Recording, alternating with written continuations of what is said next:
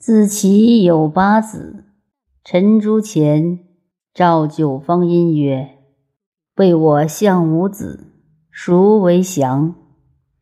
九方音曰：“捆也为祥。”子其渠然喜曰：“奚若？”曰：“捆也将与国君同时，以终其身。”子其索然出涕曰。吾子何为以至于是己也？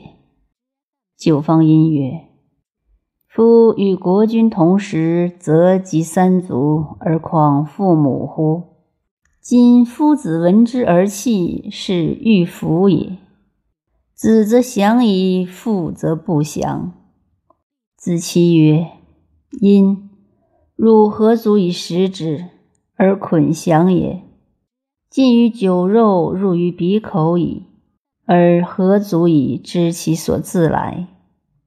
吾未尝为目，而脏生于傲；未尝好甜，而纯生于咬。若勿怪，何也？吾所与吾子游者，游于天地。吾与之邀乐于天，吾与之邀食于地。